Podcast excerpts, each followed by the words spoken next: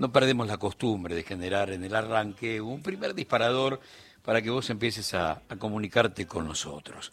Lo primero que quería decirte más allá de situaciones obvias, como que ya entramos en la recta final pensando en las elecciones del domingo, charlábamos con, con las compañeras, con Mariana, con Flor, sobre, bueno, ya pasaron las mesas de Mirta y hablábamos de, de la última de ayer, que seguramente nos va a demandar un ratito de, programa, pero se ha sumado a la campaña teniendo en cuenta la posición política de Mirta teniendo en cuenta el canal en el que trabaja, que también tiene una posición política muy, muy particular, y pasaron por allí los tres candidatos que tienen chances de entrar en la segunda vuelta. Y obviamente han sido mesas muy, muy particulares, no solamente por lo que ha dicho cada político, cada tipo que sueña, cada mujer que sueña con ser presidente de la nación, sino además con el resto de los invitados. Algunas mesas en soledad para estar más tranquilo y a pedido de, de mi ley, otras con fiesta de cumpleaños, periodistas que tiran centros para que vos cabecees sin marca dentro del área,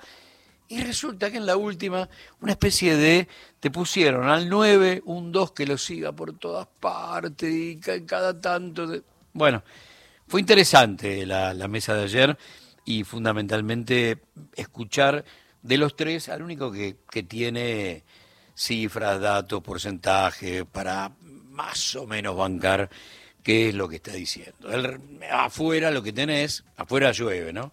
Pero bueno, afuera lo que tenés son consignas, consignas. Y algunas hasta, eh, qué sé yo, rotas en mil pedazos por el Fondo Monetario Internacional como la dolarización. Por ejemplo, se cansa en las últimas horas el Fondo Monetario de decir, no, no, no, nosotros, pero bajo ningún punto de vista podemos avalar esa locura. Bueno, en un rato nos metemos con eso. Pero eh, en el marco de la campaña, eh, un dato que por ahí no se discutió mucho y que tiene que ver con los dos debates. Vos sabés que se juntaron los representantes de los cinco que estuvieron en la discusión y acordaron un temario. Ese temario tenía ausencias y esas ausencias fueron suplidas por el voto popular. Hasta ahí muy bien. La gran pregunta, pero como eje, ¿eh? primero es, ¿por qué hay candidatos que sacan temas de la agenda? Y ahí es donde otra vez, lo que te hemos dicho tantas veces, si la política se subordina a los tiempos del show televisivo, la verdad, no tiene ningún sentido todo esto. Entonces, no tiene que quedar nada afuera. No tiene que, qué sé yo, no tienen que aparecer derechos humanos porque lo empujó la gente. Tiene que estar, sobre todo en un país que arranca estos 40 años de democracia viniendo de 500 centros clandestinos de detención, tortura y muerte, 30.000 compañeros y compañeras desaparecidas, vuelo de la muerte, robo de bebés, exilio, preso político. Ya está, no hay nada más para, para decir. Por eso siempre planteamos que seguramente para los que tienen una pata en el país en blanco y negro y otra en el presente, la palabra democracia en la República Argentina puede llegar a ser eh, algo así como el sinónimo más exacto de la palabra vida. Bueno, entonces, que no esté en el temario ante una candidata a vicepresidenta absolutamente apologista, no negacionista, ¿eh? no niega nada, no niega nada Villarroel, es apologista, pretende no solamente una especie de, acto reivindicatorio, sino además, si es posible, que se repita todo o una parte de aquello que ella vivió como, como una fiesta, ¿no? Desde el punto de vista contemporánea, que no fue contemporánea la dictadura, pero sí en función de, de su familia y el legado histórico que heredó de esos oficiales de la Armada y el Ejército. Hasta ahí, todo bien. Malvinas no estuvo en el debate. No hubo espacio para Malvinas. Y cuando digo Malvinas digo la posición en materia de política exterior de soberanía política. Pero dentro de, de ese, de, de, del corazón, del nudo de ese dato, y claro, Malvinas. ¿Y por qué? Porque hay 17 puntos del planeta que siguen discutiéndose en el Comité de Descolonización, Descolonización de las Naciones Unidas.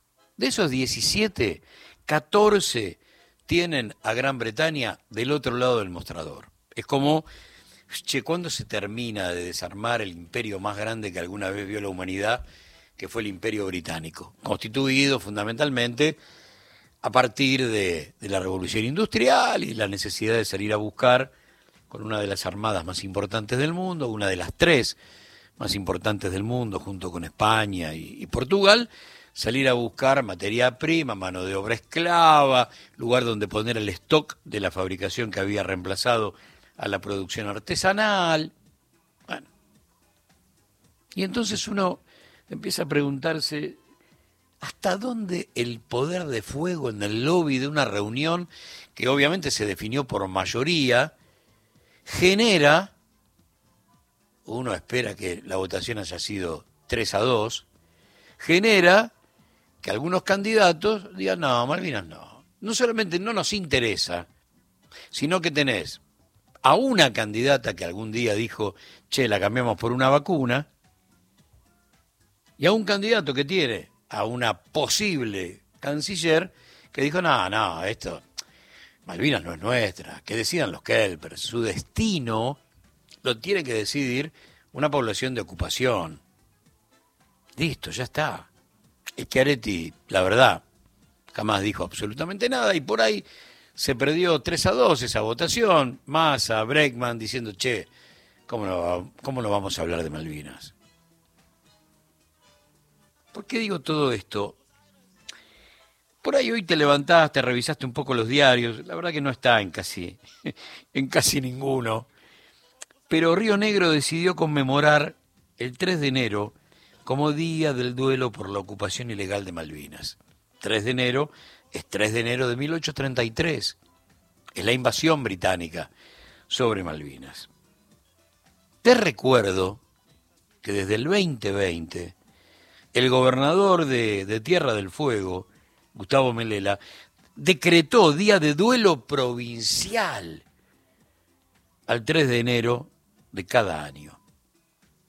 Está bueno lo que planteó Río Negro y es raro que esto no tenga una especie de multiplicación a nivel país, de recordar cuando ese pedazo de la Argentina fue invadido y desde ese momento hasta el presente, salvo el interregno del 2 de abril al 14 de junio de 1982, sigue siendo ocupación británica. Con dos datos que hay que tener muy en cuenta. Hace un rato largo que ese lugar, y sobre todo después de la guerra, le pertenece a la OTAN, una base misilística con poder de fuego desde Malvinas hasta el sur de Ecuador y una especie de vigía permanente del paso interoceánico que une al Atlántico con el Pacífico. Espacio absolutamente, pero recontraestratégico a nivel geopolítico. Y lo otro tiene que ver con nuestras licencias petroleras y, y pesqueras que son dadas de manera ilegal por los isleños y que de esa forma se ha convertido la isla en uno de los productos bruto interno, uno de los 10 PBI más importantes del planeta. Con las licencias que te pertenecen a vos, a mí, a tus hijos y a tus nietos. Vos que la padeces permanentemente, que tenés un problema de dólares para armar reservas, para bancar y frenar inflación, para pagar este Fondo Monetario Internacional. Bien. Pero es interesante que Río Negro haya tomado la misma actitud que Tierra del Fuego. Y uno propone desde el lugar que tiene, desde el llano, desde el periodismo, desde la militancia. Che, la Argentina toda podría acordarse del 3 de enero de esa manera. Pero vuelvo al principio.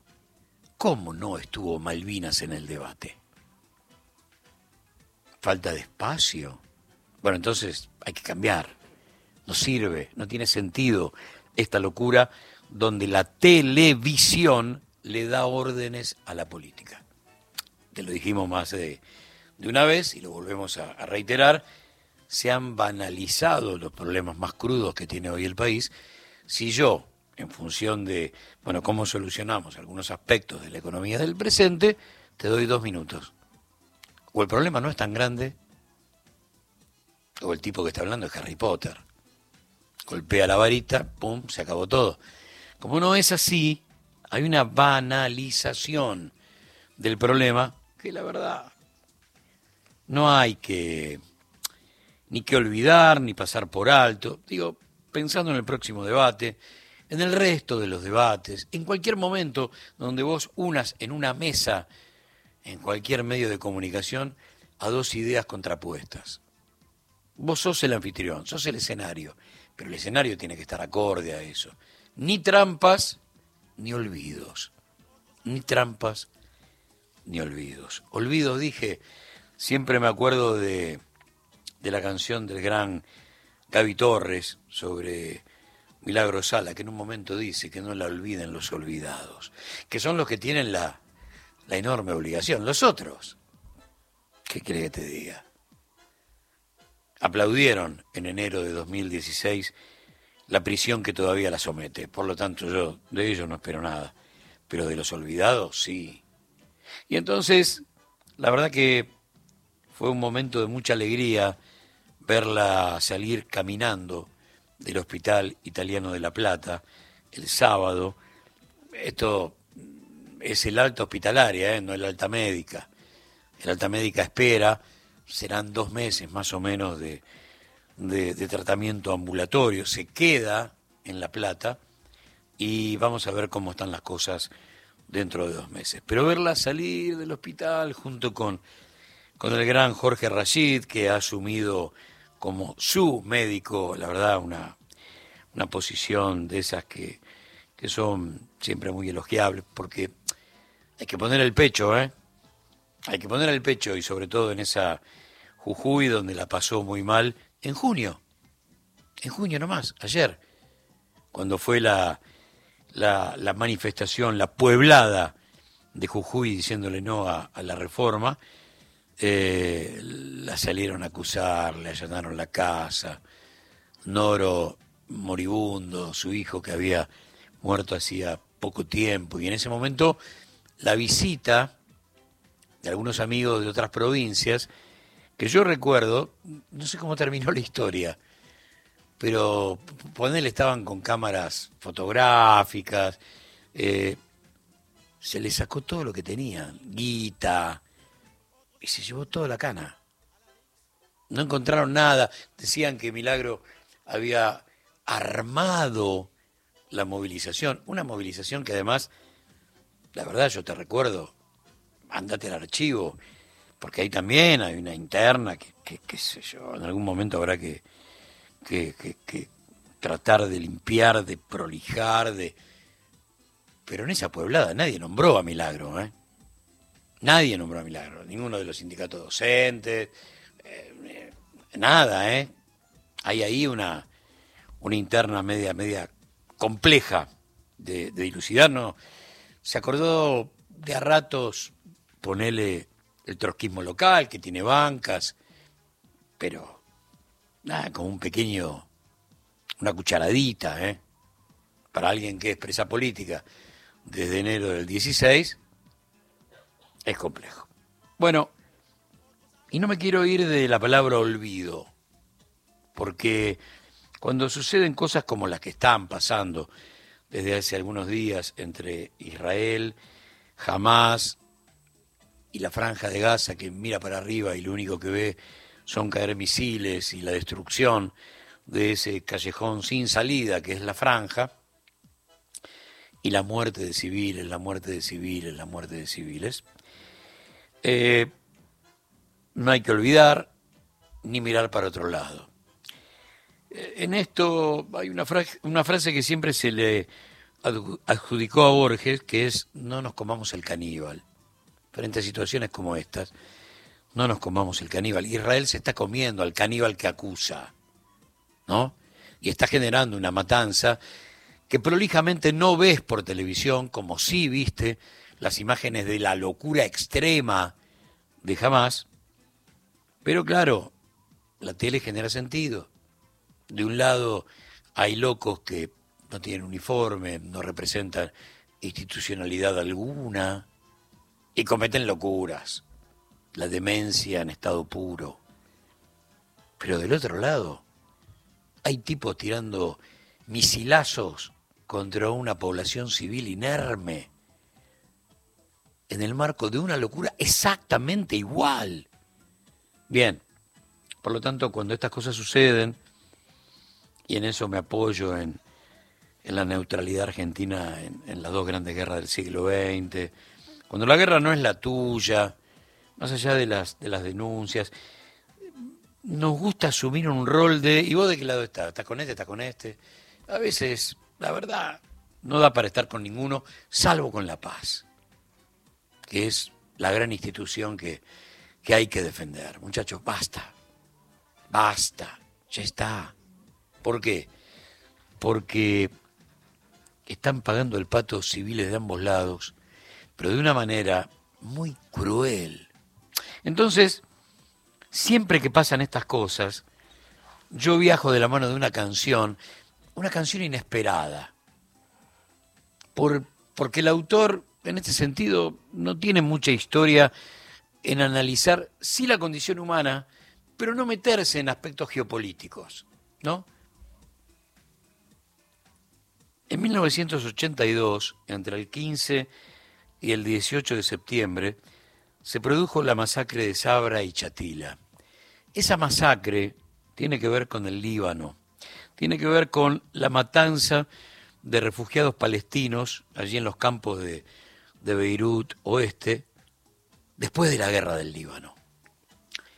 Y la falange libanesa, que respondía a la iglesia maronita, de origen cristiano, salió a vengar el asesinato que había sido el 12 o el 13 de septiembre del presidente electo de Bashir Gemayel.